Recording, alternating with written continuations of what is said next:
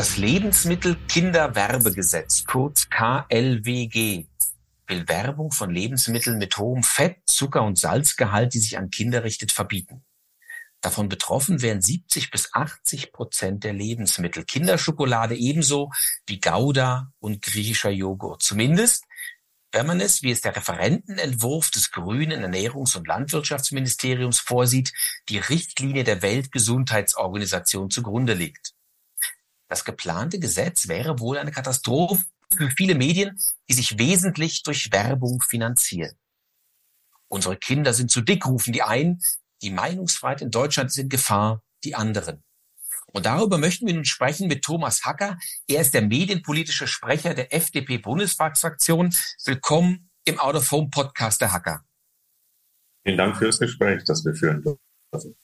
Im Koalitionsvertrag wurde besprochen, dass Werbung für ungesunde Lebensmittel, die sich an Kinder richtet, im Umfeld von, da heißt es, Formaten verboten werden soll. Und der inzwischen vierte Referentenentwurf des Bundeslandwirtschaftsministeriums, der geht aber weit über diese Formulierung hinaus. Herr Hacker, was reitet denn da Cem Özdemir? Hm. Das zu ergründen, haben wir uns ja auch auf den Weg gemacht. Wir wissen es nicht. Denn der Koalitionsvertrag ist ja relativ eindeutig. Es geht um Werbung, die sich an Kinder richtet. Das war gedacht an Kinder bis 14 und äh, in Fernsehformaten, also sprich äh, im Kinderkanal oder in anderen sollte Werbung für vermeintlich dickmachende Lebensmittel nicht mehr stattfinden. Es gibt schon freiwillige Selbstverpflichtungen, die sowas auch erfüllen, aber darüber hinaus sollte es ein Verbot geben. Was jetzt aus dem Hause von Cem Özdemir kam, ist quasi ein Rundumschlag gegen die Werbung als Ganzes. 80 Prozent aller verarbeiteten Lebensmittel, da geht es nicht nur um Schokolade, sondern wie Sie eben auch angesprochen haben, ähm, Käse, der vielleicht ein bisschen zu hohen Fettgehalt hat, der auf einer Pizza, in der sehr viel Mehl den Fettgehalt insgesamt reduziert, möglich wäre, der aber allein gesehen nicht mehr beworben werden dürfte. Ein kleines Stück Käse als Genuss am Abend oder eine große Pizza, die zu viel Kalorien für die Abendmahlzeit hat. Ähm, das eine darf ich bewerben, das andere darf ich nicht bewerben. Allein das zeigt schon, wie unausgegoren der Gesetzentwurf ist. Ist so eine radikale Ausweitung der Koalitionsvereinbarung mit der FDP überhaupt zu machen? Nein, weil man muss sich natürlich immer das Ziel anschauen, das damit erreicht werden soll mit der Gesetzesänderung, mit der Verbotspolitik und auf der anderen Seite, ob das Mittel tatsächlich auch greift.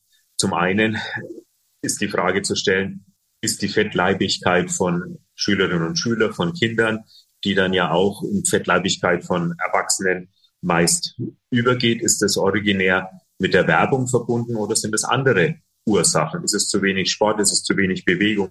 Ist es eine veränderte Lebensführung? Achten vielleicht auch die Familien, die Eltern zu wenig drauf, dass Bewegung und Konsum von äh, Computerspielen, ob das im richtigen Ausgleich ist. Und dann muss man sich überlegen, was, wie setze ich das richtige Instrument an, um das Ziel zu erreichen. Werbeverbot ist da sicherlich das Falsche.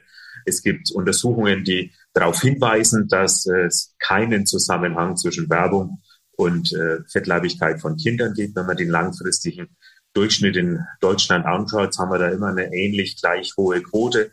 Es ist in der Corona-Zeit ein bisschen nach oben gegangen von dem Anteil der fettleibigen Kinder.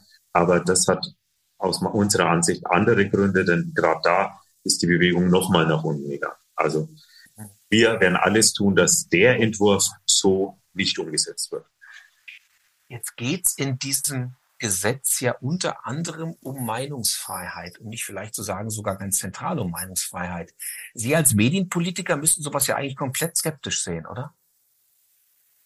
Ja, selbstverständlich, denn ähm, Freiheitsrechte sind auch die Freiheitsrechte, sich zu informieren und Werbung dient auch immer Menschen Unterschiede deutlich zu machen und ähm, dient auch immer als Produktinformation.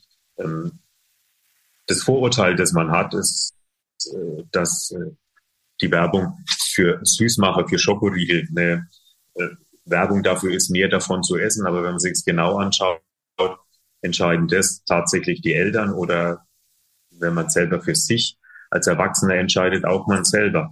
Die Werbung will ja eher Neuheiten, neue Produkte, Unterschiede benennen, die man dann in seine Kaufentscheidung mit einbezieht. Also die Freiheit des Einzelnen zu entscheiden, wird dadurch angegangen, aber viel stärker ist die Auswirkung eines derart umfassenden Werbeverbots auf die Pluralität in unserer Medienlandschaft. Wir haben ja ähm, Zeitungen, gerade die kleineren Lokalzeitungen, die ums Überleben kämpfen, die durch höhere Preise, gerade im Papiersektor, im Energiesektor, die durch politische Entscheidungen wie den Mindestlohn oder Arbeitszeitdokumentationsgesetze im, Ausste im, im Austeilservice sehr stark beeinträchtigt sind, in der Produktion sehr stark beeinträchtigt sind. Und wenn man denen jetzt noch 80 Prozent der Werbung wegnimmt, die für Lebensmittel ist, da braucht man sich nur die Discounter-Werbungen vorstellen, wenn da 80 Prozent der Seiten leer sind, was das noch für einen hat es auch Konsequenzen für die Meinungsvielfalt und auch für die Pluralität und die Meinungsfreiheit, weil viele Anbieter bedeuten natürlich auch viele ordentlich recherchierte Artikel oder Beiträge in den, in den Online-Medien. Dagegen wollen wir angehen, dass über ein Werbeverbot für Lebensmittel, um Dickleibigkeit bei Kindern zu verhindern, unser Medienmarkt komplett zerstört wird. Da habe ich, ein ganz wichtiger Aspekt mit den Medien, da komme ich gleich nochmal drauf. Was mich so ein bisschen wundert, ist die Tatsache, dass das Thema Meinungsfreiheit ja in allen demokratischen Parteien als ganz hohes Gut geschätzt wird was führt denn aus Ihrer Sicht dazu, dass man sagt, Mensch, auf der einen Seite möchte ich was verbieten, auf der anderen Seite nehme ich dann in Kauf, dass Meinungsfreiheit eingeschränkt wird. Ich kann mir gar nicht vorstellen, dass politische Lager, bestimmte politische Lager das gar nicht interessiert. Die müssen doch auch abwägen, das eine gegen das andere. Meinungsfreiheit ist doch mit das höchste Gut, was wir haben in der Demokratie. Ja, so sehen es zumindest die Liberalen. Aber es gibt natürlich auch politische Strömungen, die derart von ihrer eigene Meinung überzeugt sind und ein großes Sendungsbewusstsein haben, um das nach außen zu tragen, die nach, nach links und rechts schauen, die eine Diskussion abwürgen wollen, die nicht Informationen geben wollen, damit der Einzelne, die Einzelne sich eine eigene Meinung bildet, sondern die ihr Lebensbild überstülpen wollen. Und sowas ist gefährlich, sowas erleben wir in unterschiedlichsten Parteien und Gruppierungen, auch in den unterschiedlichen Strömungen. Aber der Garant für die Freiheit, für die liberale Demokratie in der Mitte unserer Gesellschaft ist eigentlich nur die FDP. Hm. Es gibt so ein Gutachten, Sie haben es gerade eben ja auch schon angesprochen, es gibt ein Gutachten ähm, des Markenverbandes und das hat irgendwie mal untersucht, was würde denn tatsächlich passieren mit der Lebensmittelwerbung, die zu dem Schluss gekommen, dass 74 Prozent der Bruttowerbeumsätze mit Lebensmitteln entfallen würden. Das wäre ein Bruttowerbeverlust von etwa drei Milliarden Euro, die natürlich überhaupt nicht kompensiert werden können. Sie haben gerade die Zeitung schon angesprochen, Sie haben online angesprochen. Das wäre doch auch im Fernsehen ein Riesenthema. Wie, wert, wie weit würden die Medienlandschaft aus, Ihrem Sicht, aus Ihrer Sicht von sowas getroffen? Naja, diese drei Milliarden, die Sie genannt haben, richten sich ja vor allem auf also den Teilbereich der Fernsehwerbung. Ja. Das allein ja. drei Milliarden schon aus. Und wenn man dann 80 Prozent davon nicht mehr bewerben dürfte, nicht mehr in Werbung umsetzen könnte, haben wir vielleicht einen Wert von 2,6, 2,5 Milliarden Euro, der wegfällt. Davon hat im Prinzip ein bisschen was der öffentliche Rundfunk, die ja sehr stark eingeschränkt sind, was die Werbemöglichkeiten angeht. Also bleibt für die beiden großen Senderfamilien, die wir haben, RTL auf der einen Seite und Pro7 Sat 1, jeweils ein Einnahmenverlust von einer Milliarde Euro. Und wer glaubt, dass das zu verkraften wäre, dass das zu ersetzen wäre durch andere Werbung, der täuscht sich, weil dann würden jetzt schon andere Werbeblöcke. Die Bauchmittel-Werbung hat sich aus dem Fernsehen verlagert, auch sehr stark ins Netz. Da müssen wir jetzt schon kämpfen. Und dann hat natürlich so ein Einnahmenausfall Auswirkungen aufs Programm.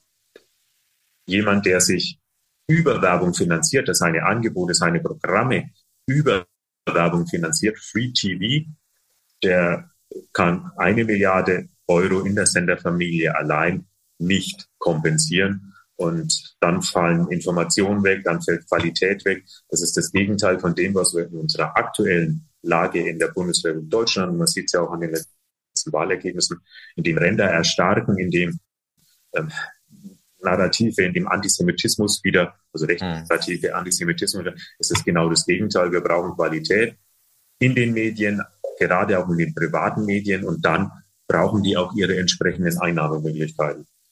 das eine umzusetzen, ohne die Auswirkungen in andere Wirtschaftsbereiche zu bedenken, ist schier Wahnsinn. Hm. Es ist ja, man hat so ein bisschen das Gefühl, wobei ich kann es mir ehrlich gesagt gar nicht vorstellen, dass man hier den privaten Mediensektor treffen will. Aber ich glaube, das sollten wir beide ausschließen. Man sagt, man versucht so einen Hebel reinzusetzen, damit ähm, die beiden großen Senderketten noch mehr Leute entlassen müssen, als sie eh schon angekündigt haben. Glaube ich, kann ja in keiner Menschen Interesse sein, oder? Ja, das will ich jetzt auch niemandem unterstellen, sondern es war halt ganz einfach bei den Experten im, im Landwirtschaftsministerium äh, also ihnen egal erstmal, welche Auswirkungen das auf andere Bereiche hat oder vielleicht auch gar nicht bewusst. Jetzt haben wir noch ein Verbotsgesetz mehr, was irgendwie ähm, derzeit diskutiert wird. Es ist in der Öffentlichkeit ja immer nicht so ganz präsent, mal mehr, mal weniger, je nachdem, was da gerade aus dem Bundeslandwirtschaftsministerium kommt. Man hat so das Gefühl, da ist noch ein Gesetz, was der AfD in die Hände spielt, weil die Menschen sagen, Mensch, wir wollen an bestimmten Stellen einfach nicht noch mehr bevormundet werden ist es sehr weit hergeholt, wenn ich sage, guck mal, da ist wieder etwas, was sozusagen, naja, Leute dazu treibt, von demokratischer Denke hin zu einer autoritären Denke zu gehen? Also das ist natürlich ein gesamtgesellschaftliches Phänomen und eine gesamtgesellschaftliche Herausforderung für uns alle. Schwarz-Weiß, einfache Antworten kann man in der Politik nie geben. Aber wir müssen das, was wir wollen, das tun, die Gesetze, die wir schaffen, immer auch erläutern, erklären. Und wenn ein Gesetz nicht mehr erläuterbar ist, wenn ein Gesetz in seinen vielen Regelungen nicht mehr vermittelbar ist, dann müssen wir im Zweifel darauf verzichten. Die Bürgerinnen und Bürger werden mit äh, Diskussionen, Detaildiskussionen überfrachtet. Gebäudeenergiegesetz war ja im ersten Halbjahr das, das große Beispiel, wo eine immense Verunsicherung eintritt. Das Ziel der Energiewende, das Ziel, unsere Heizungslandschaft CO2-ärmer zu machen, das ist ein richtiges, das müssen wir umsetzen. Aber wir müssen die Menschen, die Bevölkerung dabei auch mitnehmen. Und wenn die Fettleibigkeit von Kindern, wenn dicke Kinder in der Schule ähm, als ähm, ja, herangesehen wird, dass man da auch unterstützt geben muss, weil es eben gesundheitliche Probleme im Erwachsenenalter sagt, dann muss ich eben an der Schule einsetzen, dann muss ich halt Familien besser bilden, dann muss ich mehr Informationen geben, wie ernähre ich mich richtig, dann brauchen eben die Lehrpläne auch mehr Sporteinheiten. Da gibt es Stellschrauben, in der, an denen die Wirtschaft, die Ernährungswirtschaft ja auch jetzt schon mitarbeitet. Ein Werbeverbot, das ich nicht erläutern kann, wo ich nicht erklären kann, warum ein Joghurt plötzlich nicht mehr beworben werden darf, obwohl uns das lange Zeit als kalorienarme äh, Zwischenmahlzeit suggeriert wurde, das versteht kein Mensch mehr und daraus entsteht Frustration und daraus entsteht vielleicht bei der einen und dem einen auch der Impuls, die extreme Rechte zu wählen, ohne sich auch tatsächlich anzuschauen, was die denn überhaupt wollen. Weil die wollen ein anderes Land, die wollen ein anderes Europa, die wollen ein anderes Deutschland. Jetzt ist ja Medienpolitik ganz besonders in Deutschland. Wir haben ein föderales System und Medienpolitik ist auch Ländersache. Wie schätzen Sie die Stimmung der Bundesländer bzw. der Staatskanzleien, die für Medien zuständig sind, bezüglich des KLWG ein? Na, da muss ich nicht nur einschätzen, da kann ich ja Reaktionen zurückgreifen, die nach dem Bekanntwerden der ersten Entwürfe da waren. Also es war ein entsetztes Aufschrei. Also ihr, der Bund, ihr habt da gar keine Regelungsmöglichkeiten, ihr habt da gar keine Zuständigkeiten kümmert euch um eure Belange.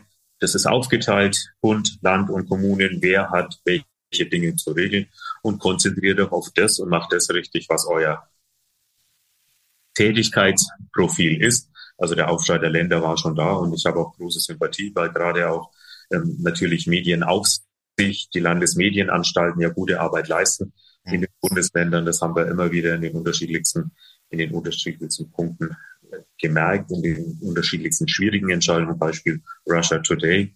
Und äh, da willkürlich eine andere Regelung drauf zu drücken, wo Zuständigkeiten aus unserer Sicht tatsächlich bei den Ländern sind, macht keinen Sinn.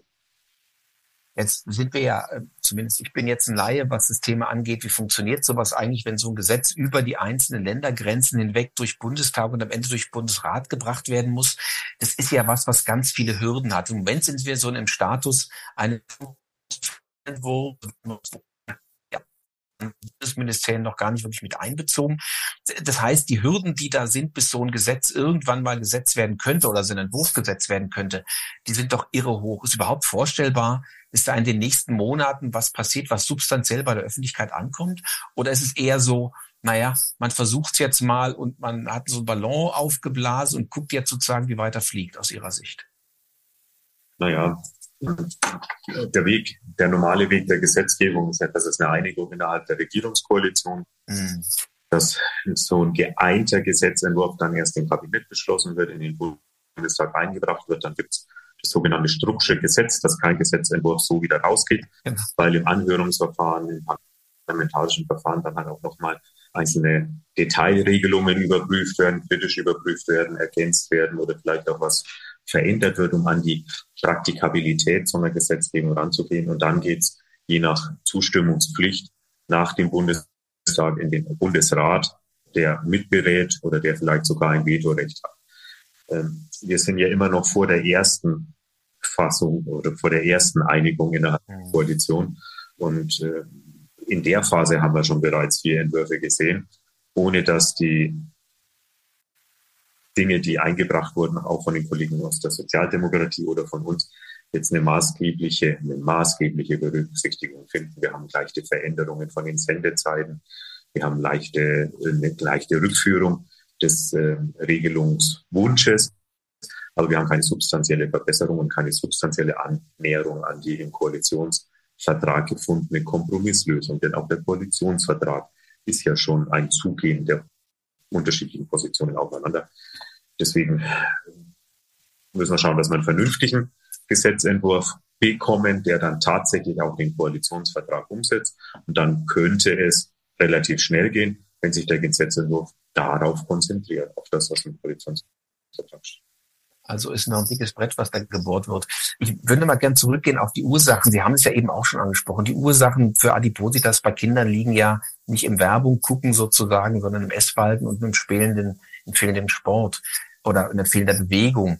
Interessanterweise, wenn man sich den Forschungsstand anguckt, dann ist gar nicht eindeutig, dass es sozusagen Werbung in irgendeiner direkten Korrelation, direkten Zusammenhang mit Adipositas steht. Klar ist natürlich Werbung beeinflusst, das haben Sie auch schon gesagt. Werbung zeigt Produkte, die relevant sind und gibt sozusagen Möglichkeiten, Kaufentscheidungen zu treffen. Aber dieser eindeutige Zusammenhang, der existiert nicht. Wenn man sich jetzt mal anguckt, wie Politik funktioniert, ähm, wir haben ja in den letzten Jahren ganz oft das Thema Expertenräte und irgendwelche Gremien, die sagen, das ist der wissenschaftliche Stand. Jetzt haben wir hier eine Situation, der wissenschaftliche Stand ist eigentlich kein echter. Ist, hat man so das Gefühl, täuscht das Gefühl, dass man sagt, so ein einschneidendes Gesetz, wenn man das auf den Weg bringt, um was zu verbieten, bräuchte doch eigentlich einen eindeutigen Zusammenhang. Oder ist es naiv, wenn ich das so formuliere? Nein, es ist natürlich wünschenswert, wenn ich eine Regelung auf den Weg bringe, die die Rechte der Bürger einschneidet, die die Medienlandschaft verändert, dann muss ich das sehr wohl begründet machen und auch in Wissen darum, dass Wirkungszusammenhänge nachgewiesen sind. Ehrlicherweise ist es schwierig nachzuweisen, dass ein Mehrausgaben für Werbung ähm, tatsächlich Adipositas bei Kindern erhöht oder verringert. Wie soll man das denn auch nachweisen? Es wird ja nicht erhoben, wie viel äh, Schokoriegel beworben werden, wie viel Schokoriegel welches Kind zu welcher Zeit gesehen hat, sondern das sind sehr grobe Darstellungen. Man versucht über ein ganzes Land die Werbeausgaben insgesamt ins Verhältnis zu der Entwicklung der, der Fettleibigkeit äh, zu sehen, der Anzahl der dicken, dickeren Kinder. Und äh, das wissenschaftlich darzustellen ist schier unmöglich. Man versucht sich dann zu helfen und sagt, ja, in Großbritannien und da gab's und da war in der Zeit die Entwicklung, aber das blendet ja alle anderen Einflussfaktoren aus. Ich habe Corona schon ja, genannt. Wenn es keine Schule mehr gibt, wenn es keinen Sportunterricht in der Schule mehr gibt, wenn es keine Freizeitaktivitäten, keine Sportvereine mehr gibt, wenn die nicht mehr wirken, fehlt die Bewegung bei den Kindern. Erhöhter Medienkonsum in der Zeit war sicherlich auch der Fall. Aber ist jetzt der erhöhte Medienkonsum und die erhöhte Werbung für das eine oder andere Kilo mehr oder ist es einfach, dass ich weniger bewege? Das Entscheidende für eine oder andere Kilo mehr. Und da sind wir in der Einschätzung ganz klar, der Zusammenhang ist nicht nachgewiesen, also muss die Regelung einen minimalinvasiven Eingriff in die Freiheitsrechte der Bürgerinnen darstellen. Das könnte man machen. Im Koalitionsvertrag ist der Weg gewiesen. Alles andere Ziel, äh, schießt über das Ziel deutlich hinaus. Wenn ich jetzt mal ganz zynisch sein darf, kann es sein, dass wir demnächst keine Werbung mehr für Süßkram sehen, aber dafür für Cannabis, wenn es alles so legalisiert wird, wie es jetzt sozusagen in der Pipeline ist?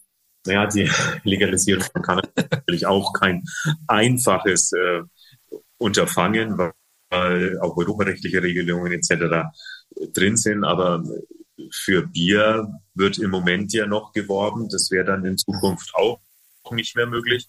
Ähm, erstaunlicherweise für äh, Limonaden, jetzt wollte ich gerade äh, gewisse Marken für dunkle Limonaden benennen. Mhm. Lassen wir jetzt mal der Stelle vielleicht weg, aber jeder weiß es ja. Da dürfte ich für die Light- oder Zero-Produkte auch nicht werben. Nicht, weil die kalorienreich wären, sondern weil sie süß schmecken. Und allein das verhindert bereits eine Werbung. Es gibt es ja beim einen oder beim anderen Bier in der alkoholfreien oder in der Light-Variante auch immer der Hinweis, dass es ja besser sei als ein isotonisches, künstlich zusammengestelltes Getränk und äh, für, gerade für Sportler auch eine notwendige Energieauffüllung, nicht was Alkohol angeht, sondern was die anderen Inhaltsstoffe angeht. Äh, auch sowas wäre völlig verboten. Also auch das zeigt den schwierigen Zusammenhang. Eigenverantwortung der Menschen heißt auch über die Ernährung zu entscheiden. Und dann ist es gut, dass es Menschen gibt, die auf Fleisch verzichten. Dann ist es gut, dass Menschen den einen oder den anderen Konsum reduzieren, dass sie bewusst das zu sich nehmen, auch wo und wie die Lebensmittel produziert werden. Alles das findet aber in dem Gesetzentwurf zu den Werbeverboten überhaupt keinen Niederschlag. Und auch das zeigt den Aberwitz der Vorschläge, die vorliegen. Jetzt wollen wir weiter mal ganz konstruktiv sein. Und Sie haben ja vorhin schon gesagt, wir reden bei Adisipositas bei Kindern über ein gesellschaftliches Thema und die Ursachen liegen im Essverhalten, Bewegungsmangel und wahrscheinlich auch natürlich, so blöd es klingt, weil man sagt, alle Informationen gibt's ja, an fehlender Aufklärung, was es eben bedeutet. Bräuchten wir nicht eher sowas wie eine, sage ich mal, gesellschaftlichen Konsens, eine groß angelegte Aufklärungskampagne, die auch gerade die Menschen erreicht, die sage ich jetzt, bildungsfern eher sind, also die, die vielleicht nicht so viele Gedanken machen, würde Aufklärung nicht viel mehr bringen als ein Verbot? Was meinen Sie, kriegen wir das hin? Könnten wir sagen, ja, wir schaffen es irgendwie, den Menschen klarzumachen, was sie tun sollten, aber mit dem T ohne das Sollen? Alleine Aufklärungskampagne würde nicht reichen. Und da müssen wir schon mhm. darüber hinausgehen. Ich habe immer ein bisschen ein Problem, wenn man sagt, das sei ein Problem Bildung, sogenannter Bildungsfernerer. Schichten bildungsferner Menschen, weil es ist ein Phänomen durch alle Schichten hindurch. Es gibt überall auch Menschen, die wenig Wert auf die eigene Ernährung legen, die Tütensuppen einer selbstgekochten Suppe vorziehen. Das ist jetzt nicht ausschließlich auf Bildungsfernere, was aber sicherlich ein Thema ist, ist ähm, das insgesamte soziale Umfeld. Es gibt Familien oder Rumpffamilien bei uns in Deutschland, bei denen man sich um die Kinder nicht mehr in dem Maße auch kümmert, dass sie regelmäßig zur Schule gehen, dass sie früh um acht oder um halb acht oder zehn vor acht in, mit dem Schulranzen in der Schule sind, Hausaufgaben gemacht haben und vor allem Frühstück haben. Das äh, merkt man auch immer mehr und das fehlende Frühstück wirkt sich wieder auf die Konzentrationsfähigkeit. Und deswegen gibt es Angebote in unterschiedlichen Stadtteilen, einer unterschiedlichen Intensität, um Schulfrühstück anzubieten, um im Kindergarten schon bereits auf gesunde Ernährung hinzuweisen, was ich mit dem Apfel alles machen kann. Also dass Kinder hier schon ganz früh ergänzt zum Elternhaus Informationen kriegen, selber auch ausprobieren können, auch schmecken können, was denn ein gutes Lebensmittel auch ausmacht das kombiniert mit äh, Veränderungen auch im Lehrplan in der Schule, also von der Frühkindbildung schon weg, mit Aufklärungskampagnen. Es äh, gibt auch in meiner Heimatstadt Bayreuth gab es ein äh, Projekt von der Tafel, die dann eben versucht hat, wie man denn auch mit preiswerten Lebensmitteln ähm, eine gute, vernünftige Ernährung und genau solche Programme brauchen wir. Aber wie gesagt, es ist nicht ausschließlich ein Programm von bildungsferneren Schichten. Das ist ein gesamtes mhm. Phänomen, dass manche Familien aus Zeitgründen, aus anderen Gründen auf die Ernährung der Kinder weniger achten und auch auf die eigene Ernährung als. Was Sie beschreiben, ist in der Tat so eine gesamtgesellschaftliche Anstrengung, glaube ich, wo vielen Leuten bewusst ist, die muss jetzt auch passieren. Und wenn man jetzt mal ganz ehrlich ist, hat der Cem Özdemir bzw. das Landwirtschaftsministerium auch immer gesagt, es muss eingebettet werden, dieses Gesetz in eine Aktion. Jetzt mal eine Frage zum Schluss. Würde es Sinn machen, dass wir uns alle an den Händen fassen und sagen, ja, lasst uns versuchen, da eine Aktion draus zu machen, die heißt, über, über ähm, Ernährungsverhalten, über Aufklärung, über Bildung und sonst wie versuchen wir etwas zu tun. Also meine Branche oder unsere Branche wäre der Beitrag zu sagen, wir haben so viele Flächen in Deutschland stehen, so viele digitale Flächen in Deutschland stehen, dass wir sagen, wir können dieses Reichweitenmedium, das letzte Massenmedium da wunderbar zur Verfügung stellen. Wollen wir nicht da alle miteinander mal zum Bundesgesundheitsminister marschieren und sagen, lasst uns mal was machen als Gesamtgesellschaft? Da wären Sie sicherlich dabei, oder? Selbstverständlich wäre ich dabei. Wann laufen wir los? Morgen.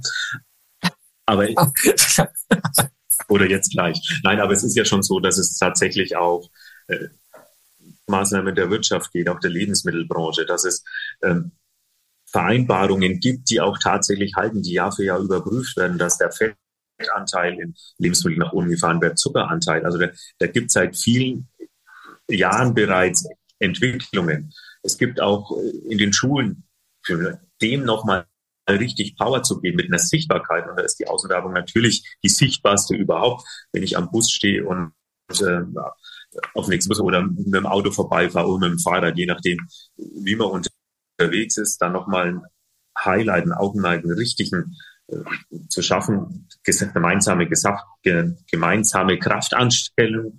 Das ist äh, alles besser als über eine Verbotskultur zu untersagen. Eine Bürgerbewegung, die die gesunde Ernährung in den Mittelpunkt stellt, die Bewegung in den Mittelpunkt stellt, die Sport in der Gemeinschaft, in den Vereinen in den Mittelpunkt stellt und das über schlagkräftige Werbepartner nach außen trägt, ist der ideale Weg, Herausforderungen anzugehen, vermeintliche oder Probleme zu lösen, zu verbieten, hilft nichts weiter. Die Bürgergesellschaft ist gefragt, Gesellschaft und Unternehmen idealerweise zusammen.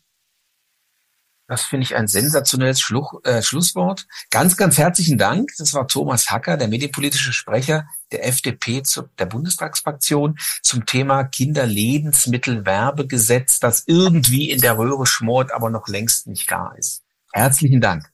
Vielen Dank auch von meiner Seite.